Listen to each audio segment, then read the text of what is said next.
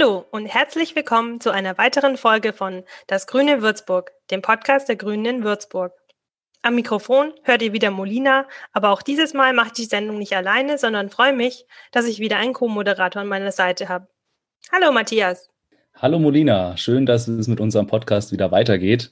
Und ich freue mich, dass uns hoffentlich wieder ganz viele Würzburgerinnen und Würzburger zuhören. Wir haben uns noch nicht in die Sommerpause verabschiedet, auch wenn das schöne Wetter natürlich dazu einladen würde. Ja, da hast du recht.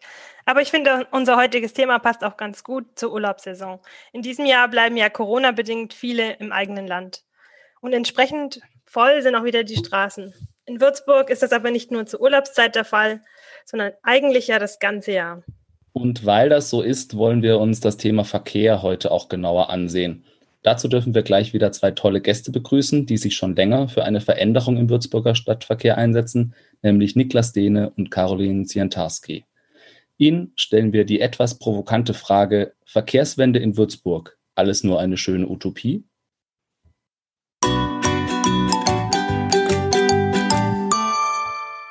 Beginnen möchten wir aber wie gewohnt mit unserer Kategorie Ach du grüne Neune. Matthias stellt dabei gleich eine Behauptung über die Grünen auf, die entweder ein Fakt ist oder ein Fake. Ihr könnt wie immer fleißig mitraten und am Ende der Sendung lösen wir dann wieder auf, was die richtige Antwort ist. Matthias, welche grüne Neune gibt es denn heute? Ja, und zwar stelle ich heute die Behauptung auf, dass die Grünen sich dafür einsetzen, dass Würzburg eine von fünf bundesweiten Pilotstädten für die Einführung von sogenannten Flugtaxis werden soll. Mithilfe dieser autonomen Drohnen hofft man, die Würzburger Innenstadt vom starken Autoaufkommen zu entlasten. Beginnen soll das Projekt bereits 2021. Tja, was meint ihr? Ist diese Behauptung ein Fakt oder ein Fake?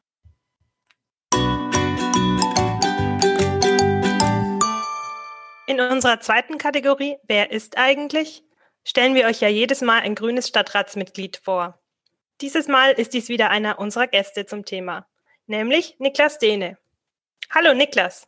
Hallo ihr Lieben. Ja, Niklas, schön, dass du da bist. Ich erkläre dir gleich nochmal kurz das Prinzip unserer Kategorie Wer ist eigentlich?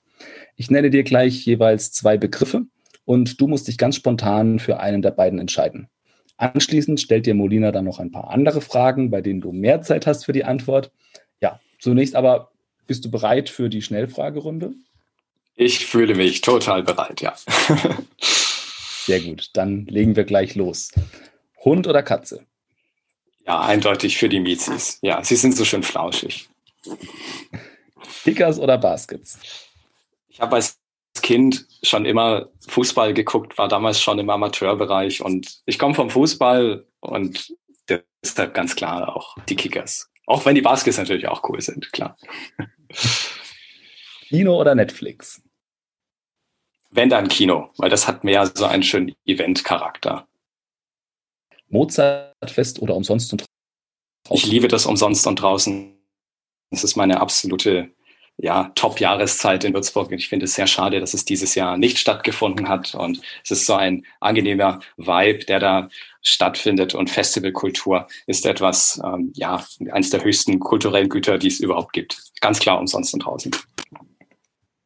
Ja, die nächste Frage, da sind wir schon fast im Thema drin. Also bitte kurz halten: Fahrrad oder ÖPNV? Dann ÖPNV.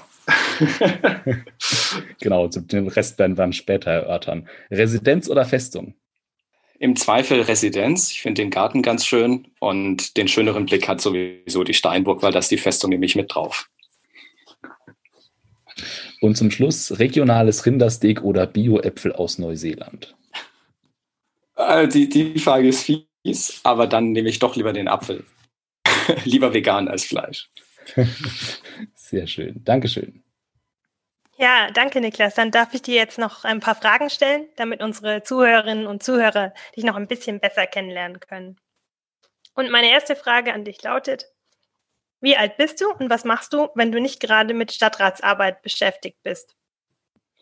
Ja, also ich bin gerade noch so 26 Jahre alt und außerhalb des Stadtrats bin ich auch in der Partei weiterhin aktiv. Ich bin Sprecher der Landesarbeitsgemeinschaft Verkehr für die Grünen in Bayern und kümmere mich auch in, im Kreisverband Würzburg auch um den Arbeitskreis Verkehr und Mobilität. Ja, und für das, sage ich mal, Leben außerhalb der Partei bin ich momentan äh, Referendar am Landgericht und habe davor aber als Verkehrsplaner in, äh, bei der Würzburger Straßenbahn gearbeitet und hatte damals den Auftrag, das Würzburger Busnetz umzuplanen. Hat mir wahnsinnig viel Spaß gemacht und ja, je nachdem, wohin die Reise hingeht, ähm, gehe ich aber schwer davon aus, dass ich eines Tages auch wieder meinen Weg auch ähm, im Berufsleben in die Verkehrsplanung finden werde, auch wenn ich momentan gerade wieder äh, am Gericht unterwegs bin. Genau. Ansonsten bin ich auch noch Mitglied im VCD, Verkehrsclub Deutschland, also auch ein Verband, der sich für die Verkehrswende einsetzt und ich denke inhaltlich auch den Grünen ja auch recht nahe steht. Ja, da haben wir einen richtigen Experten zum Thema heute bei uns, nach all deinen Aktivitäten zu urteilen. Und wie schön, dass dann der Podcast äh, passend kurz vor deinem Geburtstag fertig sein wird. Ja, ähm, du hast schon gesagt, es ist sehr Grünen nahe, deine Arbeit, deine Beschäftigung, die du machst. Seit wann bist du denn bei den Grünen? Also ich gehöre zu den Mitgliedern, die damals im Zuge dieses Rekordsommers 2018 dann beigetreten sind. Das war für mich so ein ja, Wendepunkt, bei dem ich mir gesagt habe, so, so kann es nicht weitergehen. Es ist September, weit über 30 Grad, alles ist vertrocknet. Die Straßenbahn ist immer noch nicht gebaut. Also ich bin damals auf der Landesgartenschau auf dem Gelände herumgelaufen und da war mir klar, dass ich da nicht länger nur zusehen möchte oder nur im Verbandswesen aktiv sein möchte, sondern da auch aktiv dabei sein möchte. Mhm. Ja, das klingt, als ob du quasi fast schon die Frage, ähm, die nächste Frage beantwortet hast. Die wäre nämlich, ähm, hast du einen besonderen Grund, warum du der Partei beigetreten bist? Also gab es denn noch mehr Gründe außer den Rekordsommer, der dich dazu bewegt hat? Klar, da gibt es wesentlich mehr Gründe, denn im Ergebnis bin ich ja schon davor in der Verkehrswende aktiv gewesen, damals über die Nachtbusplanung. Und Verkehrswende ist eigentlich ein gesamtgesellschaftliches Problem oder eine gesamtgesellschaftliche Herausforderung, die wir da stemmen wollen und auch stemmen müssen. Und ich bin damals schon in den grünen Arbeitskreis Verkehr mit reingegangen. Der war damals auch offen für, für Nichtmitglieder. Und das Ganze hat sich dann letztlich auch ja, es, es, es hat sich dann so entwickelt, intuitiv hat sich dann auch so ergeben, ähm, dass ich dann auch beigetreten bin. Aber damals war eben dieser Sommer so der, der berühmt-berüchtigte Tropfen, der dann das Fass zum Überlaufen gebracht hat.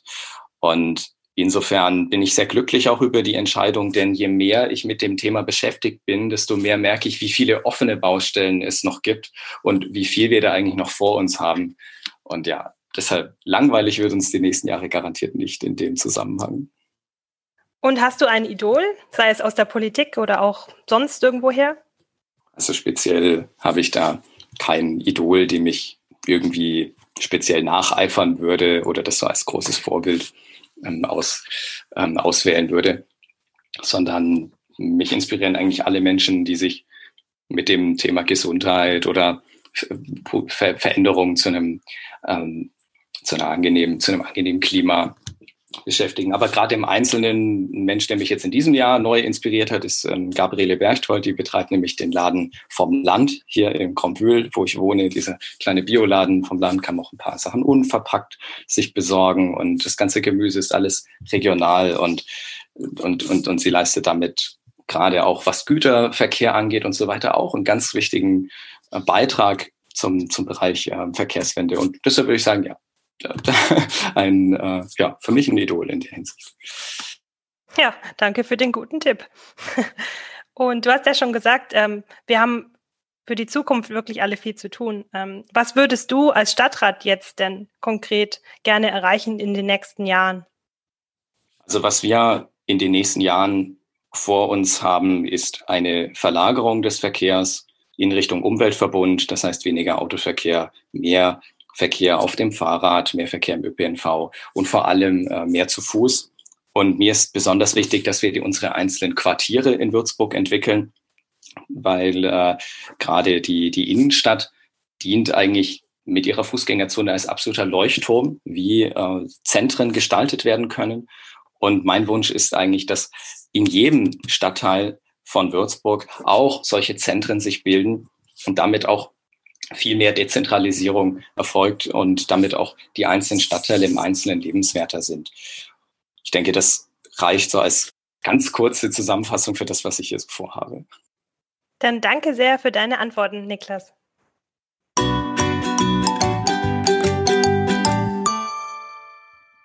Das Thema unserer heutigen Episode lautet Verkehrswende in Würzburg. Alles nur eine schöne Utopie. Und nachdem wir Niklas Dehne als unseren ersten Gast gerade schon ein bisschen kennenlernen durften, freuen wir uns nun auch sehr, mit Caroline Zientarski unsere zweite Expertin dazu begrüßen zu dürfen. Hallo Caroline. Hallo. Bitte stelle doch auch du dich einmal kurz unseren Hörerinnen und Hörern vor. Ja, hallo, wie du gesagt hast, ähm, bin ich Caroline Zintarski. Äh, ich betreibe zusammen mit meinem Mann das Radlogistikunternehmen Radboten, also kurz gesagt ein Fahrradkurier unter anderem. Ähm, bin Schatzmeisterin beim RLVD, also beim Radlogistikverband Deutschland. Ähm, ist ein großes Netzwerk in ganz Deutschland für Radlogistikunternehmen eben, ähm, ähnlich wie ja, eine Gewerkschaft, weil es die eben nicht gibt. Und ja, ansonsten bin ich ähm, ehrenamtlich aktiv im Bündnis Verkehrswende jetzt. Da bin ich Pressesprecherin und in der Initiative Freies Lastenrad, ähm, das hier in Würzburg aktiv ist, äh, setzen wir uns beide auch ehrenamtlich ein ähm, und ja, kümmern uns darum, dass Lastenräder kostenlos äh, so schnell wie möglich, so einfach wie möglich äh, zu verschiedenen Leuten gebracht werden beziehungsweise abgeholt werden können von Leuten und dann privat genutzt werden können. Genau, ganz kostenfrei. Ich glaube, das ist so das Wichtigste, ähm, was ich so treibe. Äh, ja, ansonsten bin ich privat natürlich so bis zu teilweise bis elf, zwölf Stunden dem Rad unterwegs oder war bis vor kurzem noch ähm, unterwegs. Ähm, und das natürlich hauptsächlich hier in der Stadt, in Würzburg. Das heißt, ähm, ich kenne oder kannte oder ja, kenne ähm, wahrscheinlich sehr viele Ecken hier, die ähm, ja andere wahrscheinlich nie kennenlernen während ihrer ganzen Zeit, in der sie hier leben. Ja, genau. Ja, die Verkehrssituation in Würzburg ist ja schon länger ein Thema, das polarisiert. Welche verschiedenen mhm. Meinungen und Emotionen von Bürgerinnen und Bürgern äh, sind euch beiden im Wahlkampf, aber jetzt auch in der Zeit danach begegnet, wenn es um das Thema Verkehr ging? Was einfach immer ein Thema ist, wenn es um Verkehr geht, finde ich, und was schade ist und sehr hinderlich ist, ähm, dass die einzelnen Verkehrsteilnehmer sich ähm, gegenseitig nicht ähm, nicht verstehen oder ähm, nicht ähm, wenig Empathie herrscht. Ähm, das heißt, äh, es ist immer so eine Rivalität zwischen Fußgängern und Autofahrern und Radfahrern und Leuten, die den ÖPNV nutzen. Ähm, zwischen manchen Parteien mehr und manchen weniger. Aber ich finde, das ist so ein grundsätzliches Problem in Deutschland und auch speziell in Würzburg. Und ähm, eine schlecht ausgebaute Infrastruktur, egal für welches der Verkehrsmittel, im blödsten Fall natürlich für alle, ähm, fördert das natürlich enorm. Und ich finde, das ist so ein ganz mh, mm, ein Kernthema, äh, das eigentlich ähm, zu vielen anderen Problemen führt. Und ähm, wenn man da mal äh, irgendwie ran könnte an diesen Zahn und den ziehen, dann hätte man, glaube ich, ganz viele Probleme auch gelöst. Ja, ergänzend dazu kann ich das in erster Linie so unterschreiben. Ich denke, dass für manche Gruppen noch nicht angekommen ist, dass Verkehrswende ein gesamtgesellschaftlicher Auftrag ist und es da nicht um Verlust geht der eigenen Qualitätsvorteile oder ähm, Komfort, Statuspunkte, sondern dass es in erster Linie um Rückgewinnung des öffentlichen Raums geht, der in den Städten vor allem durch den Autoverkehr eingenommen wird. Und die Erfahrung, die ich zumindest gemacht habe, ist einerseits ist positiv, dass das Thema Verkehrswende und Mobilität in der Mitte der Gesellschaft angekommen ist. Das war lange Zeit immer nur ein Nischenthema, ist dann vielleicht so ein bisschen noch als nerdhaftig belächelt worden. Und letztlich können wir alle unser, unser eigenes Leben ähm, damit verbinden. Und das führt wiederum zu dem anderen Problem. Viele argumentieren meistens aus ihrer persönlichen Situation heraus und dann kommt da ein Fundus an Ausreden, warum viele ihre Gewohnheiten nicht ändern wollen und, und, und, und denkt dann mal an Verlust. Aber sollten sich eigentlich gerade darüber freuen, wie viel Qualität eigentlich in ihr Leben oder auch in die gesamte Stadt eigentlich reinkommt durch Verkehrswende. Ja, auch ergänzend wieder zu Niklas. Also ich kann genau auch das so unterschreiben, was du sagst.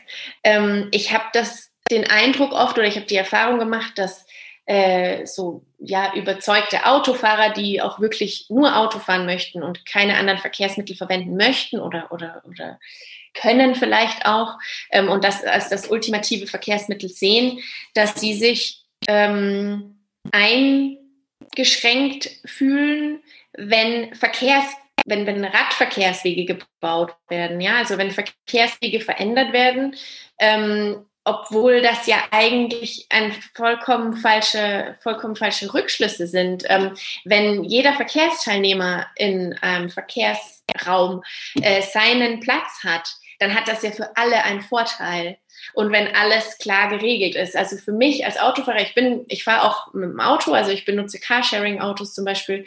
Ähm, und ich finde es als Autofahrerin zum Beispiel, und ich fahre gerne sogar Auto, ich fahre sogar auch gerne schnell. Ich mache das zwar nicht oft, weil das natürlich nicht so gut ist äh, für die Umwelt und weil das auch meistens nicht nötig ist. Ähm, aber ich äh, bin auf keinen Fall ein Autogegner.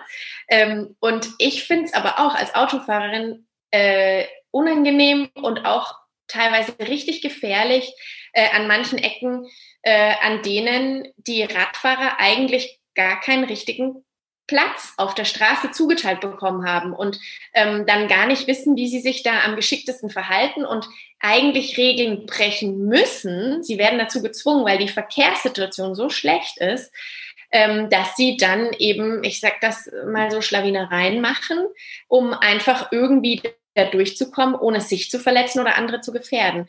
Und ähm, ja, das, es gibt einfach sehr viele unübersichtliche Stellen oder ungeregelte Stellen, an denen ich mir als Autofahrer auch oder als Fußgänger wünschen würde, dass ähm, das besser geklärt ist, wer welche, welches Verkehrsmittel an welchen Platz gehört. Und nicht so ein Kuddelmuddel-Gemisch, äh, hier ist die Straße und die ist für alle da, jetzt findet euch mal zurecht.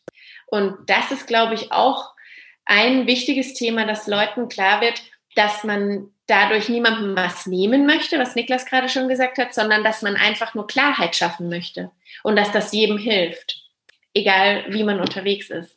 Ja. Warum ist denn dieses hohe Aufkommen von Autoverkehr, das, den wir in Würzburg haben, warum ist der eigentlich so pro problematisch? Caroline, da hast du ja gerade schon angefangen, natürlich auch äh, die Gefahr für die ähm, RadfahrerInnen, vielleicht auch FußgängerInnen und ja, was, was seht ihr da noch für andere Gründe?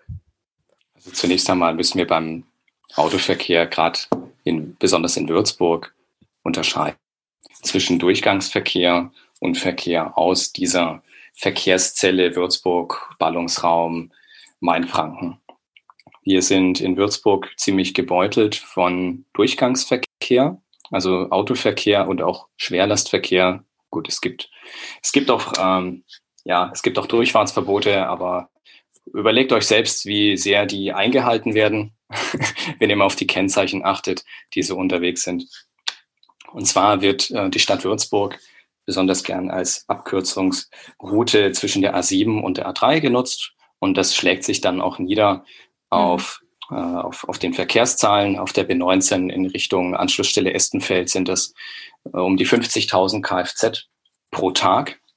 Und das ist ein, eine Lärmkulisse, die wir uns da reinholen und eine Abgaskulisse, die wir gar nicht als Verkehrszelle in Würzburg überhaupt erzeugen.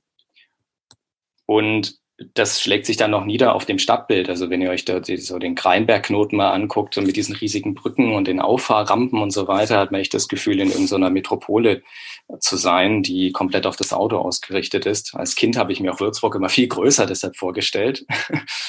ähm, auf jeden Fall müssen wir da dagegen vorgehen und sobald der A3-Ausbau abgeschlossen ist, müssen wir alle Register ziehen, auch, auch mittels Umweltrecht, ähm, dass dieser Durchgangsverkehr endet. Unabhängig davon verursacht aber auch der Autoverkehr oder auch der Schwerlastverkehr vor Ort Probleme, denn guckt euch unsere Altstadt an, die ist überhaupt nicht darauf ausgerichtet, für, für Gummireifen äh, äh, befahren zu werden, sondern das sind ja enge Gässchen und so weiter. Das, das ist vom, von, der, ähm, von der Historie ist diese Stadt gar nicht für den Autoverkehr gebaut.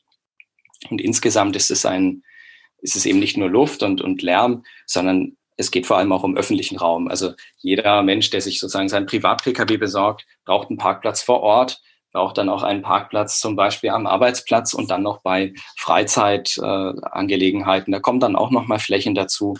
Und das ist alles Infrastruktur, die wir bezahlen müssen. Das sehe ich natürlich genauso. Das ähm, sind auf jeden Fall Probleme und Themen bezüglich ähm, des Autoverkehrs in der Stadt. Und ähm, was du ja so implizit auch angesprochen hast, ist einfach die, der Umweltschutz, also die, die Luft oder ähm, ja, die Luft, die da verschmutzt wird, das ähm, hat natürlich kein anderes Verkehrsmittel in dem Ausmaß. Also natürlich äh, ein, ein, Bus, der auch ähm, mit einem Motor betrieben wird, also mit einem Verbrennungsmotor, der hat das natürlich auch, aber da ist halt der Aspekt, dass in einem Bus halt sehr, sehr, sehr, sehr, sehr viel mehr Leute sitzen als in einem Auto. Wenn man sich am Nachmittag die Straße anschaut, ähm, wenn da, äh, wenn die voll steht ähm, mit gestauten Autos dann ähm, und man da mal vorbeiläuft oder fährt, dann sieht man, dass da in jedem Auto, in, in 95 Prozent der Autos sitzt eine einzige Person. Ne? Wenn man die alle in einen, einen Bus äh, unterbringen würde, dann äh, ja, sähe das an, ziemlich anders aus in der Ludwigstraße zum Feierabendverkehr. Ähm, das heißt, das ist das, diesen, diesen Gesundheitsaspekt oder diesen gesundheitsschädlichen Aspekt, den diese Menge an Autos hat, ähm, haben wir mit anderen Verkehrsmitteln einfach nicht. Ähm, eben aus dem Grund, dass man da mehr Leute mit transportieren kann und auch, weil es einfach Verkehrsmittel gibt, die einfach nicht diesen CO2-Ausstoß oder diesen, diesen äh, umweltschädlichen ähm, Aspekt äh, haben. Also es hat keinen Zug, es hat keine Straßenbahn, es hat kein Fahrrad und es hat keinen Fußgänger. Und da gibt es einfach schon jetzt, äh, ähm, das fällt mir jetzt einfach schon so ein, ohne dass ich groß drüber nachdenken muss, ähm, als alternatives Verkehrsmittel, ähm, ja, was, was ansonsten verwendet werden könnte. Und bezüglich äh, des Platzproblems, von dem Niklas gesprochen hat, äh, innerhalb der Stadt, ähm, was, die, was die Autos angeht, oder auch diesen, diesen ähm, Verschleiß von, von Bodenbelägen und so weiter. Äh, da ist natürlich auch die Sache, es wird immer mehr Menschen auf der Erde geben. Es wird äh, immer mehr Menschen in Städten geben. Und ähm, irgendwann kommt man da eben auch an seine Grenzen. Also äh, die Erde vergrößert sich leider nicht mit oder vielleicht auch zum Glück. Und ähm, auch die Städte, äh, die wachsen zwar, aber da gibt es auch irgendwann einfach mal ein Limit. Ne? Und äh, da ist irgendwann einfach kein Raum mehr da. Genauso wie kein Raum mehr für neue Wohnungen und große Häuser und, und, und Grundstücke da ist. Äh, was man jetzt ja auch schon mitbekommt, ja, ist das, ist das gleiche Thema natürlich auch äh, das Auto oder mehrere Autos sogar für einen Haushalt, die man einfach nicht mehr unterbringen kann. Ihr habt jetzt schon mal schön dargelegt, was eigentlich die Probleme sind an der aktuellen Situation, verbunden mit dieser Vielzahl an Autos und es wird immer mehr. Und ähm, du hast auch schon angesprochen, Caroline, wo ein Stück weit die Lösung drin sitzt, wenn nicht jeder allein in einem Auto sitzt, sondern in einem Bus, sähe das ganz anders aus. Also eine wichtige Rolle bei dieser Verkehrswende, über die wir jetzt mit euch reden wollen, ähm, kommt dem ÖPNV zu. Ähm, ja, jetzt ist die Situation da in Würzburg natürlich auch nicht ideal. Warum müsste der aus eurer Sicht in Würzburg neu organisiert werden und welche Probleme seht ihr da aktuell? Gut, also der öffentliche Personennahverkehr ist ja ein Massentransportmittel. Das heißt, wir können damit mittelfristig auch große, eine große Anzahl an Menschen auch auf den ÖPNV verlagern. Ich bin der Auffassung, dass wir bereits schon in Würzburg den Tiefpunkt hinter uns haben, was den ÖPNV angeht. Dass es, dass es, dass es bereits schon auf dem Weg der Besserung sich befindet, dass es aber noch einige Jahre dauern wird. Und ich bin erst glücklich, wenn die Straßenbahnlinie 6 auch wirklich äh, fährt und auch gebaut wird, worauf wir bis heute noch warten. Und bis dahin geht es darum, diverse Störfaktoren noch zu beseitigen. Das heißt, unser Omnibusliniennetz muss übersichtlicher werden. Das war damals auch bei mir der Arbeitsauftrag und das wird auch jetzt äh, sukzessive auch umgesetzt werden. Dann müssen wir diese ganzen Parallelverkehre zwischen Stadt und Land abbauen. Da muss viel mehr miteinander kommuniziert werden und nicht so ein Nebeneinander her oder teilweise ein Gegeneinander ähm, aufbeschworen werden. Und ja, perspektivisch müssen wir trotzdem auf äh, Schienenverkehr setzen, das heißt äh, Omnibusverkehre auch brechen bei Straßenbahnhaltestellen oder bei Bahnstationen, auch neue Bahnstationen auch auch ähm, erstmal beschließen, dann auch bauen. Ja, gerade in der Sanderau zum Beispiel gibt es keinen Bahnhaltepunkt. Eigentlich schade. Ja? Das ist ja auch ein großer Stadtteil, der das eigentlich verdient hätte. Und dann bin ich mir sicher, dass, dass wir dann auch äh, Fahrgäste auch für den ÖPNV gewinnen können, aber eben nur mittelfristig, ja, weil es ein sehr aufwendiger Prozess ist. Und bis dahin müssen wir vor allem auch an die Tarife herangehen. Ja, also das, was Niklas gesagt hat, ist äh, einer der, der wichtigsten Punkte. Wenn ich das mal so zusammenfassend sagen kann, ging es ja darum, einfach ein besseres Angebot zu schaffen, über, also kurz- und langfristig gesehen. Und ähm, das ist so der der Kern der ganzen Sache, äh, finde ich. Ähm, man kann von niemandem verlangen oder erwarten, dass er den ÖPNV nutzt, um zur Arbeit zu gelangen und auch wieder nach Hause oder um seine, äh, seine ähm, privaten Unternehmungen äh, zu machen, wenn das eigentlich mit zweistündiger Wartezeit teilweise verbunden ist oder so. Das, das geht einfach nicht. Also das Angebot muss einfach im Verhältnis zum Preis, also ne, Angebot und Preis müssen so aufeinander abgestimmt sein, dass das auch äh, umsetzbar ist und dass man das auch ähm, ohne drüber nachzudenken macht. Ja, also dass das bequemer ist, als selbst mit dem Auto zu fahren, zum Beispiel. Solange das nicht der Fall ist, ähm, wird sich da nicht viel tun. Und klar kann man heute auf morgen, sehr klar. Und klar ist das ein Prozess, aber das, denke ich, äh, muss das, das kurz- beziehungsweise langfristige Ziel sein. Ja, weil einfach Leute zu bitten, jetzt ihr Verhalten zu ändern, aber äh, einfach ein schlechtes Angebot zu, zu liefern, das, ähm, das wird nichts werden, ja. Ihr habt jetzt schon ähm, ja ganz viele Punkte auch schon angeschnitten, was sich verändern müsste. Was, was wären denn so die, die Pläne, jetzt auch aus, aus Sicht der Grünen, wie man ähm, die Situation in Würzburg, also die ÖPNV-Situation in Würzburg ähm, verbessern, reformieren könnte? Also wir haben im Hinblick auf den Kommunalwahlkampf gemeinsam mit äh, Aktiven im Kreisverband Würzburg-Stadt, als auch im Kreisverband Würzburg-Land ein Positionspapier erarbeitet und das nennt sich Schnell voran mit Bus und Bahn. Das ist so eine Art, sag ich mal, Leitfaden, wie wir den ÖPNV in den nächsten Jahren stärken wollen beinhaltet eben ein, eine starke Taktverdichtung auch in die Abendstunden heraus, ne, dass man dann eben am Wochenende gerade auf dem Land zum Beispiel nicht abgehängt ist. Oder gerade auch, so ging es mir, wenn ich äh, mit dem Zug angekommen bin, äh, ich, ich laufe ganz oft nach Hause nach Kombühl, ne, weil es sich gar nicht lohnt, noch auf die Straßenbahn zu warten. Und insgesamt wollen wir die Tarife reformieren, das heißt, äh, diese, diesen ganzen unübersichtlichen Wabensystemsquatsch ein für alle Mal beenden, denn es ist überhaupt nicht intuitiv und führt teilweise auch zu Ungerechtigkeiten. Ja? Also, gerade wer auf dem Land wohnt, äh, hat, zahlt dann eben aufgrund der, des, des, des anderen Wabentarifs äh, oder der anderen Zonen, die da eben anfallen, noch dazu einen höheren Betrag und hat noch ein schlechteres Angebot. Das ist doch total ungerecht. Und wir wollen deshalb auf Zeitkarten umstellen, die im besten Fall verbundweit gelten das heißt, ich, ich kaufe mir meine Karte und dann gilt die zum Beispiel für zwei Stunden. Und dann kann ich mit, in, mit dieser Karte auch wirklich im gesamten Verkehrsverbund Mainfranken damit fahren. Ohne zu gucken, ob ich jetzt gerade an der Tarifgrenze bin und, und, und, und was es da alles, was es da alles gibt. Umsetzungszeitraum dauert noch ein bisschen, weil der Verbund ja gerade erweitert wird, noch bis Schweinfurt und sobald das unter Dach und Fach gebracht wird, ähm, sind wir da, stehen wir da bereit, dann auch den, den Tarif auch umzustellen auf, auf Waben. Und ich denke, äh, noch ein anderer Signature Move, der sich dafür anbietet aus diesem Konzept schnell voran mit Bus und Bahn, ist die Straßenbahn in Lilla. Und wir würden gerne eine Linie 7 auch mit dem Landkreis gemeinsam vorantreiben, und zwar so zwischen Waldbüttelbrunn und Höchberg in Richtung Estenfeld. Ne? Das sind nämlich genau die Umlandgemeinden, die keinen Anschluss an das Schienennetz haben, aber dafür vierspurige, lärmende Bundesstraßen dafür bekommen haben.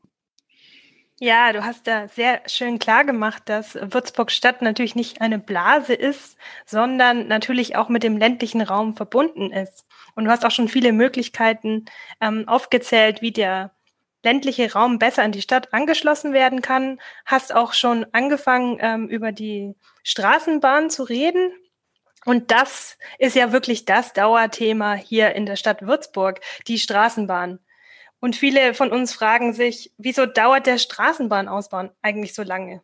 Und welche Strecken sollte die Stadt aus eurer Sicht als nächstes angehen?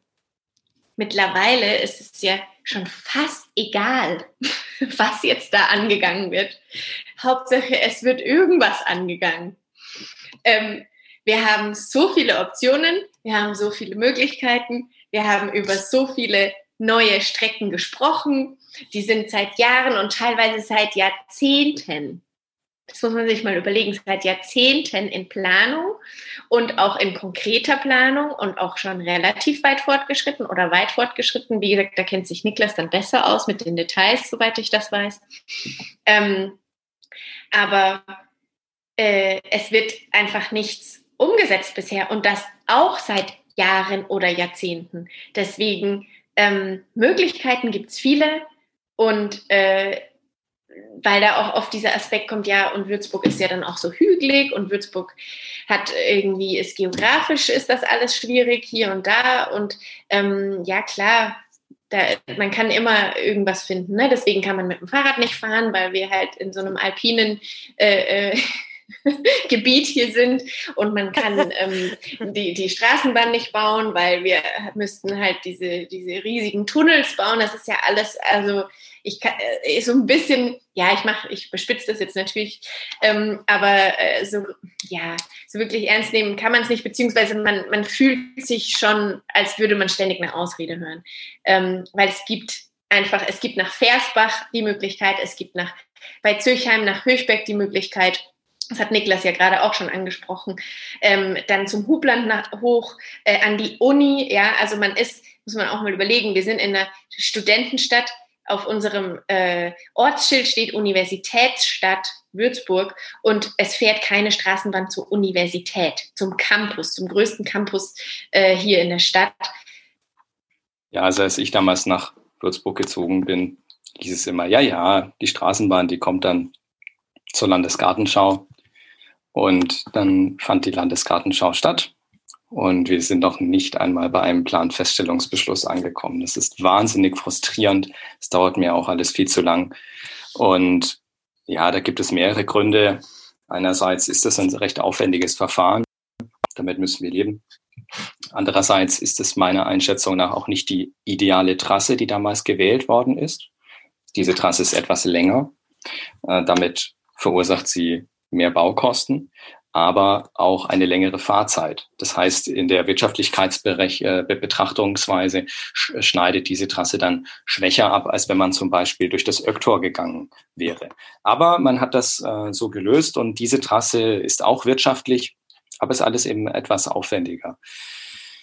Dann kommt noch dazu, dass die Regierung von Unterfranken am Ministerium hängt in München und das Ministerium, wir kennen ja unsere Landespolitik ähm, von der CSU, die ist, äh, sagen wir mal so, nicht unbedingt pro Straßenbahn gerichtet. Also auch da müssen wir auch auf einen frischen Wind hoffen auf Landesebene. Aber letztlich liegt es auch an uns selbst. Also wir müssen als Stadt doch diese Trasse wollen. Ja, wenn die, wenn, wenn die, wenn die Gesellschaft da geschlossen dahinter steht und das nicht irgendwie als die Straßenbahn für die Studenten, wie es immer so schön heißt, ist, was überhaupt nicht stimmt. Diese Straßenbahn ist dazu da, einen neuen Stadtteil zu erschließen namens Hubland, bei dem mehrere Menschen auch ihr, ihr Zuhause gefunden haben und da jetzt so ein bisschen Busanbindung haben und das war's. Ja, das ist einfach, das ist einfach kein adäquater ähm, Vergleich oder kein adäquater Versatz, äh, Ersatz. Und damit sind wir wieder bei diesem Gegeneinander und weniger miteinander. In Ulm hat man die Straßenbahnlinie 2 übrigens auch zur Uni rauf und Ulm, wenn ihr da mal wart, ja, ähnlich groß wie Würzburg, auch viel Topografie, da hat man das binnen eines Jahrzehnts durchgezogen. Ja, das ist im, ist im Jahr 2000 2012, meine ich, damals der Beschluss gefasst worden und 2018 war die Inbetriebnahme. Ich bin auch schon damit gefahren, funktioniert alles reibungslos. Aber in Würzburg, da, ähm, da dauert das angeblich mal 30, 40 Jahre und, und dann schleicht sich das nach und nach in das äh, Unterbewusstsein ein. Aber das ist ein Zustand, den wir ja gerade aufbrechen wollen. Und ich bin auch überzeugt, dass wir bereits schon über dem Kipppunkt drüber sind und das jetzt wieder aufwärts geht im ÖPNV. Am wenigsten Emissionen verbrauchen natürlich FußgängerInnen und RadfahrerInnen. Ähm, wie würdet ihr denn deren Situation in Würzburg beschreiben? Ihr habt das ja anfangs schon ein bisschen ähm, geschildert. Die Situation für Fußgänger und Radfahrer in Würzburg ist leider nicht besonders gut. Es gibt tatsächlich Ecken ähm, in der Sanderau, da ist es so, da sind äh, irgendwie, da sind Baustellen und da sind parkende Autos. Da gibt es äh, Ecken, an denen Leute, die aus ihrer Wohnung rausgehen, eigentlich gefangen sind. Die können weder zur einen noch zur anderen Seite ähm, weglaufen. Äh, vor allem, wenn sie einen Rollstuhl oder einen Rollator oder sowas äh, zum Fortbewegen verwenden. Und ähm, ich finde, das das geht gar nicht. Also ich finde, dass das, äh, das muss das Mindeste sein, dass man sich zu Fuß äh, fort kann und dass man nicht gesperrt ist, weil da irgendwer oder mehrere Leute äh, bei der Planung einfach das nicht bedacht haben, dass jetzt Menschen abgesperrt sind vom Rest der Stadt äh, in einer Straße oder auf äh, einem Teil der Straße. Äh, und das sind jetzt natürlich Extremsituationen. Das ist jetzt nicht, natürlich nicht für jeden der Fall und auch nicht in jeder, in jeder Straße. Ja, das ist, aber es kommt eben auch zu solchen Situationen. Äh, grundsätzlich ist natürlich aber das, was ich auch schon angesprochen habe, ist einfach äh, der Platz nicht gleichmäßig und auch nicht sinnvoll verteilt an die verschiedenen Verkehrsteilnehmer. Jetzt wird, wird ja am, am Röntgenring, Haugerring, wird jetzt ja einiges getan. Da wird jetzt ein Radstreifen ähm, gebaut, ähm, auch mit einem kleinen Bordstein eben, dass man äh, nicht einfach nur einen abgetrennten Bereich hat, der ähm, farblich markiert ist, sondern tatsächlich auch baulich wenigstens ein bisschen markiert ist. Und ähm, das ist jetzt alles nicht optimal, aber es ist auf jeden Fall was, wo sich was tut und wo sich was verändert. Aber wenn man sich das mal anschaut, wie das bisher war, ähm, da sind vier Spuren für Autos und äh, dann waren noch ähm, eine ganze Reihe für parkende Autos, das heißt fünf Reihen Autos und äh, Fußgänger und Radfahrer mussten irgendwie äh, da auf der einen Seite schauen, wie sie da miteinander zurechtkommen. Und auf der anderen Seite gibt es ja zum Beispiel überhaupt gar keinen äh, Fußweg, sondern da muss man durch den Park. Also da gibt es dann einen schmalen Radstreifen und die Fußgänger sind im Park, aber für Autos gibt es fünf Spuren. Ja, und das ist irgendwie, ich, wie gesagt, ich bin überhaupt nicht gegen Autos oder grundsätzlich gegen, gegen bestimmtes Verkehrsmittel, aber die Verhältnisse stimmen einfach absolut nicht. Und äh, ja, das sollte, sollten wir jetzt langsam mal angehen oder lieber schnell. Damit gibt es schon das Stichwort, wie konkret ähm, sollte man denn diese Situation aus FußgängerInnen und äh, RadfahrerInnen Sicht verbessern? Also was uns immer hilft, sind politische Beschlüsse. Wenn wir so darin verankern, welchen Stellenwert auch die Menschen haben in unseren Straßen, die zu Fuß unterwegs sind, dass ähm, diese dann auch bei künftigen Planungen entsprechend gewürdigt werden. Und für kurzfristige Maßnahmen halte ich eine, halte ich für erforderlich, diese, wie sagt man, anforderungsgesteuerten Ampeln oder Bettelampeln oder wie man auch immer die nennen möchte, dass man die von vornherein außer Kraft setzt, also immer auf Anforderungen schaltet, dass man nicht irgendwie meint, immer erst drücken zu müssen und dann wartet man erstmal, bis die Ampel überhaupt anspringt und dann darf sowieso noch äh, Auto XY abbiegen und so weiter. Dann ist ja in der Hackordnung da ziemlich weit unten. Äh, besonders ein Dorn im Auge ist mir diese eine Ampel da unten am Mainufer, äh, Mainkai, Santa Klassie Straße. Müssen wir darauf achten, die ist richtig schlimm. Und was wir auch loswerden müssen, ist dieses Gehwegparken. Das ist in den Stadtteilen unterschiedlich stark ausgeprägt, aber besonders in Grombühl, auch im Frauenland, auch in der Sanderau, in der Zellerau, da findet man das noch an vielen Standorten, Heidingsfeld meine ich sogar auch. Eigentlich, gut, je mehr ich so drüber nachdenke, desto mehr stelle ich fest, dass Oberflächenparken, insbesondere Gehwegparken, ein sehr typisches Würzburger Phänomen ist. Und das ließe sich ganz leicht durch Einbahnstraßen ändern, weil dadurch muss ich nicht mehr zwei, die, die Straße so ähm, aufteilen, dass sich zwei Pkw begegnen müssen, sondern äh, ich ver, äh, verschmälere den Querschnitt und kann dann diese ganzen oberflächenparkenden Autos schon mal einrücken. Und dann ist auch schon für die Gehwege ein, ein ganz schneller Schritt getan, äh, um schon mal kurzfristige Erfolge erzielen zu können. Ja, das ist ein Aspekt, den ich auch, über den ich mir auch schon viel Gedanken gemacht habe und äh, der immer wieder mal Thema wird, diese Aufteilung der Straßen. Ähm, weil es gibt einfach Straßen, äh, ja, da sagen dann, also Würzburg ist ja relativ eng teilweise geschnitten, ja, gerade die in den Stadtteilen, die Niklas angesprochen hatte, Grombühl, Sanderau, da gibt's äh, viele enge Sträßchen ähm, oder engere Straßen und äh, auch wenn die nicht voll geparkt sind, kann es dann mal eng werden oder auch in der Innenstadt. Ähm, und dann argumentieren natürlich manche Leute, ja, wie soll man denn da noch Radfahrer unterbringen oder Fußgänger unterbringen äh, und noch Autofahrer? Wie soll das denn alles zusammengehen? Das geht ja gar nicht. Das ist ja baulich gar nicht möglich, weil klar, da sind halt zwei Hauswände, die diese Straßen dann auch begrenzen. Ähm, aber es gibt ja auch die Möglichkeit, Einbahnstraßen ähm, zu, zu äh, zu schaffen oder ähm, Fahrradstraßen, die wir jetzt auch äh, neu kennengelernt haben in Würzburg. Und ähm, das heißt, man muss ja nicht auf Teufel komm raus die ganze Fülle oder eine große Fülle an Verkehrsmitteln durch die gleiche Straße leiten, sondern man kann das ja aufteilen und man macht das ja teilweise auch. Es gibt ja auch Orte, an denen oder Straßen, die sind nur für Autos gedacht. Ja, da darf man dann mit dem Rad gar nicht fahren. Und genauso äh, kann es ja in der Innenstadt Orte geben, die eben für ausschließlich Fußgänger und Radfahrer ähm, gedacht sind, beziehungsweise Einbahnstraßen, ähm, in denen Autos in eine Richtung fahren und Fußgänger und Radfahrer eben in beide Richtungen unterwegs sein können. Und ein aktuelles Beispiel ist ja der, der Zeller Berg. Äh, da wird das ja jetzt getestet und ich ja, ich finde, das ist schon längst überfällig, weil das, das schrie eigentlich schon äh, danach, so bitte mach mich zur Einbahnstraße oder bitte äh, nimm hier den Verkehr raus, weil ich platze aus allen Nähten. Ähm, und dieses, dieses kleine Eck, das dann auch äh, relativ weit unten, also unterhalb äh, der Deutschhauskirche, kommt ja dieses Eck, diese kleine Kurve. Und da ist der, der Gehweg zum Beispiel super schmal, also der ist richtig eng und äh, man kann überhaupt nicht sehen, äh, also ums Eck sehen, gar nicht. Ähm, ist richtig gefährlich auch, äh, da in beide Seiten zu fahren, weil da Fußgänger ganz oft auf die Fahrbahn ausweichen müssen, wenn die sich entgegen laufen äh, oder jemand vielleicht sogar mit Rollstuhl oder Rollator oder so unterwegs ist. Ähm, und ja, also man, man muss eben nicht auf Teufel komm raus alle Verkehrsmittel oder viele Verkehrsmittel in eine Straße quetschen, sondern äh, kann den Verkehr dadurch eben auch entlasten, ne? indem man den aufteilt.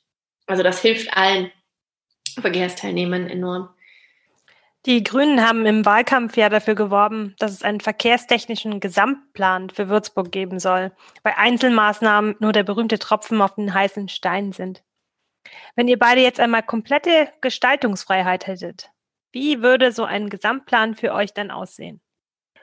Also das Wichtigste bei so einem Gesamtplan ist, dass er visionärisch ist. Es gibt auch schon einen Verkehrsentwicklungsplan von 1996, der war in vielerlei Hinsicht auch visionärisch. Da war die Zeller Straße sogar komplett geschlossen für den Durchgangsverkehr.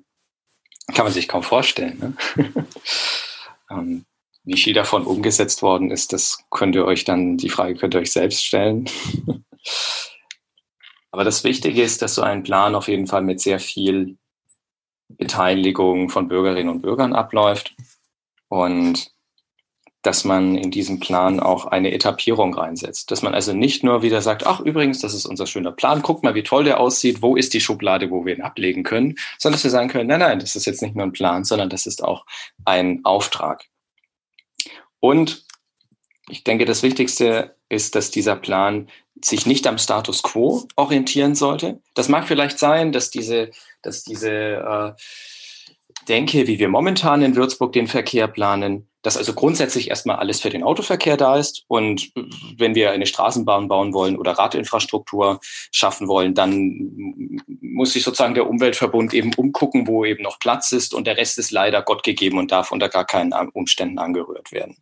Ja, sondern dieser Plan sollte den Anspruch haben, auch noch in 50 Jahren absolut brauchbar zu sein. Da werden wir ein ganz anderes Mobilitätsverhalten vorfinden, was viele sich äh, wahrscheinlich noch nicht vorstellen können. Also in diesem Fall, mein Plan hätte den politischen Auftrag, Verkehr und Mobilität so zu ordnen, auch ähm, die größtmögliche Fläche an öffentlichen Raum auch den Menschen zurückzugeben und ansonsten eine Etappierung. Ja, damit hast du mit der mit dem Aspekt, die größtmögliche Fläche den Menschen zurückzugeben, Niklas, hast du für mich auch so ein bisschen ähm, ja, für mich eine gute Überleitung geschaffen. Ich finde, das hatte ich vorhin auch schon angesprochen, es ist nun mal so, dass wir immer mehr Menschen werden auf der Erde und ähm, wir immer weniger Platz auch zur Verfügung haben. Das heißt, ich denke, dass die Zukunft darauf ausgerichtet sein sollte, möglichst viele Menschen ähm, in möglichst kleinen Fahrzeugen beziehungsweise zusammengefasst in Fahrzeugen zu transportieren, wieder oder weiterhin.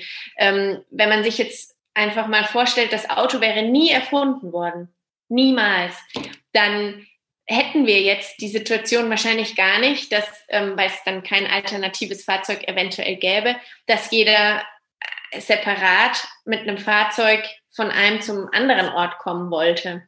Ähm, vielleicht auch schon, wissen wir natürlich nicht. Aber ich denke, dass es einfach auch dafür keinen Platz mehr geben wird. Es wird keinen Platz mehr geben, dass jeder mit seinem eigenen Verkehrsmittel zur Arbeit fährt oder auch zu seinen Freunden oder, oder in den Urlaub. Und ähm, wenn man natürlich eine Verkehrspolitik oder äh, den Verkehr, ähm, auch die Infrastruktur darauf auslegt, dann glaube ich, wird das langfristig, ähm, wird, das, wird diese Idee nicht aufgehen. Ähm, und äh, was ich finde, woran es auch oft hakt, ist der Mut, einfach Dinge zu machen. Also einfach auch mal auszuprobieren und einfach auch vielleicht Fehler zu machen, weil Fehler sind jetzt per se kein Problem, ähm, solange man daraus lernt und das dann eben wieder anpasst oder verändert, so dass es funktioniert. Äh, und ich finde, das müsste auch einfach, ähm, ja, da müsste die Mentalität vielleicht irgendwie da sein, zu sagen, hey, wir versuchen das jetzt und wir haben eine gute Idee. Und klar beschweren sich dann viele Leute, aber meistens ist es dann halb so wild. Äh, ich, wenn ihr euch zum Beispiel daran erinnert, ähm, als das Rauchverbot in Gaststätten eingeführt wurde, da war, ähm, das war eine Riesendiskussion und ähm, Leute haben prophezeit, dann würden keine Gäste mehr kommen, es würde keiner mehr ähm, zum Abendessen kommen, es würden keine Leute mehr lange bleiben. Die Gastronomen haben befürchtet, dass sie kein Geld mehr verdienen, dass das alles, ja, dass halt die Gastronomie zugrunde geht. Und dann wurde es umgesetzt und, und, jetzt ist es so. Und äh, ich wüsste nicht, dass äh, aufgrund des, dieses Rauchverbots äh, da jemand eben diese Folgen hatte, ähm, die alle befürchtet hatten oder viele befürchtet hatten. Und ähm, ja, was du vorhin angesprochen hast, die Zeller, die Zeller Straße noch, Niklas, ähm, äh, in diesem Plan von 1996 oder von wann der war.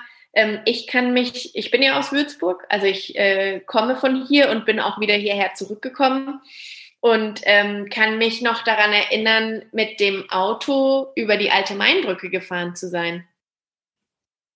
Und äh, das ist jetzt zum Beispiel unvorstellbar. Und ich glaube, das ist für jeden unvorstellbar, egal ob, äh, ob Auto oder Radfahr Rad, Fahrrad oder, oder ÖPNV das geliebte Verkehrsmittel sind. Ähm, wenn man sich vorstellt, dass da diese, diese lauten, stinkenden Fahrzeuge drüber gefahren sind, über dieses historische äh, äh, Denkmal da, das ist, ähm, ja, ist unvorstellbar eigentlich. Und äh, deswegen, man gewöhnt sich ziemlich schnell an Veränderung, wenn sie erstmal geschaffen ist. Deswegen ruhig mehr Mut und äh, viele mutige Leute im Stadtrat und in der Politik. Ja, der Mut hat zu Brückenshoppen statt Autohupen geführt. Jetzt ist es in diesem Jahr natürlich äh, eine besondere Herausforderung und unserer Stadt stehen wieder einige finanzielle Einbußen in den öffentlichen Kassen bevor wegen Corona. Bleiben eure Ideen also und auch ein Gesamtplan für eine Verkehrswende erstmal doch nur Utopie? Was meint ihr? Also Dragoslav Stepanovic zu zitieren aus dem Fußball. Der sagte damals, Lebe geht weiter. Und so ist es auch jetzt. Ähm, klar ist das ein außergewöhnliches Jahr und äh, klar ist das auch, dass ähm, wir durch den Lockdown erhebliche wirtschaftliche Einbußen bekommen. Und ich glaube, ehrlich gesagt, dass die große Krise uns noch bevorsteht und ähm, auch für die Zukunft hoffentlich andere Strategien entwickelt werden, außer einfach alles auszuschalten, weil wir das auf Dauer uns so gar nicht leisten können und äh, uns sonst nur in erster Linie Armut bescheren wird. Aber wir dürfen deshalb nicht diese Utopien aufgeben. Utopien leben nicht davon, äh, wie viel Geld in der Kasse ist, sondern äh, wie viele Menschen daran glauben und es auch so wollen. Und ich bin der Meinung, dass dieser, dass, dass, dass wir mehr sind oder mehr werden, die das auch wollen. Und deshalb ist die Frage äh, nicht ob, sondern wenn dann das Wann der Umsetzung. Ähm, Niklas, Du bist ja, wie wir dich auch eingangs vorgestellt haben, jetzt auch einer von den neuen grünen Stadträten, sitzt also auch an der Quelle der, unserer Stadtpolitik. Ähm, kannst du uns vielleicht einen kurzen Einblick geben? Gibt es schon konkrete Pläne oder auch Beschlüsse, ähm, was jetzt im weiteren Sinne diesen Bereich Verkehr, Verkehrswende betrifft, wo es schon was zu vermelden gibt, wo es vorangeht? Ja, sehr gerne. Also klar, die Arbeit im Stadtrat hat unter den Umständen äh, anders begonnen, als wir uns das vielleicht vorgestellt haben. Wir haben mittlerweile auch positive Meldungen auch weiterzugeben. Und zwar betrifft das zum Beispiel einen Antrag auf die Beschaffung weiterer fünf neuer Straßenbahnen ähm, in, innerhalb dieses Loses für die, für die neuen Fahrzeuge, die wir äh, benötigen. Und dann noch ein ganz wichtiger Antrag. Da möchte ich auch den Sebastian Hansen und den Felix Witschisk noch lobend erwähnen, weil das so quasi im Team ähm, sich ergeben hat. Und zwar ist es eine radikale Taktverdichtung auf den Landkreisbuslinien, die aber dann eben auch an der Straßenbahn gebrochen werden, die aber dafür auch wiederum verdichtet werden soll, bestenfalls auf fünf Minuten.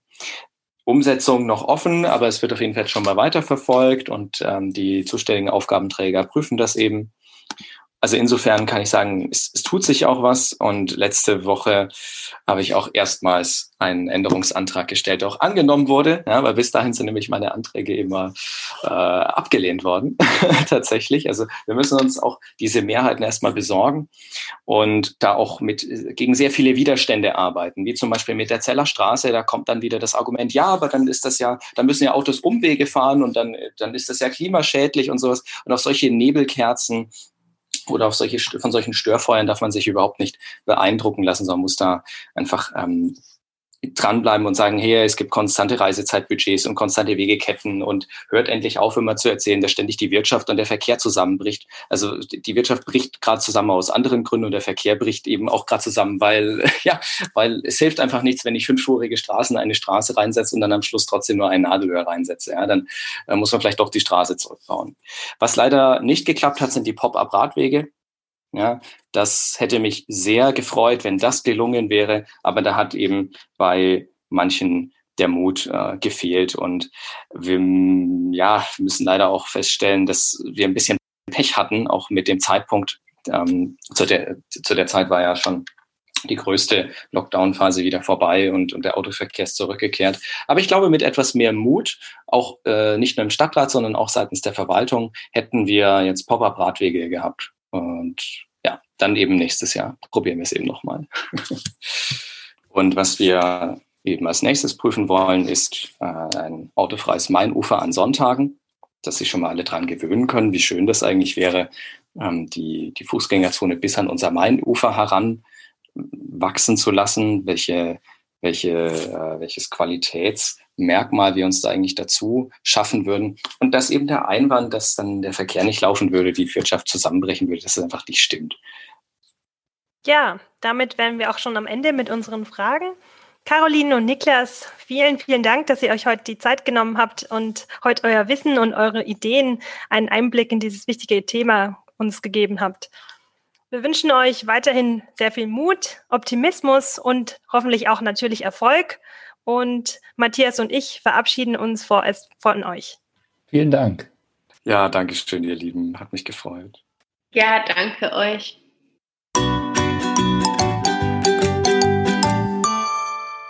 Jetzt sind wir euch, liebe Hörerinnen und Hörer, natürlich noch die Auflösung unserer Kategorie Ach du grüne Neune vom Anfang dieser Folge schuldig. Es ging ja darum, ob die Grünen sich für Würzburg als Flugtaxi-Pilotstadt einsetzen würden. Nun, um es kurz zu machen, an dieser Behauptung ist wirklich alles ein Fake. Es gibt weder ein solches Programm, noch startet, dieses 2021 und schon gar nicht setzen sich die Würzburger Grünen dafür ein. Ich denke, in dieser Podcast-Folge haben wir sehr eindrucksvoll erfahren dürfen, wie viel nachhaltiger und realistischer die Pläne der Würzburger Grünen sind, um das, um das Verkehrsproblem in unserer Stadt zu lösen. Da brauchen wir wirklich keine Wolkenkuckucksheime, wie die von einer gewissen CSU-Staatssekretärin vor einiger Zeit ins Gespräch gebrachten Flugtaxis.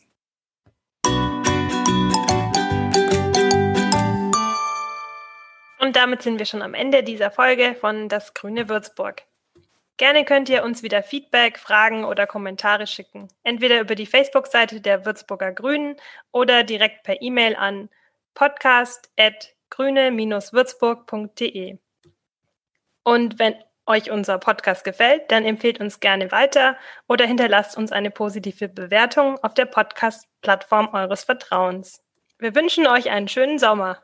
Für heute verabschieden sich Molina und Matthias. Tschüss. Tschüss.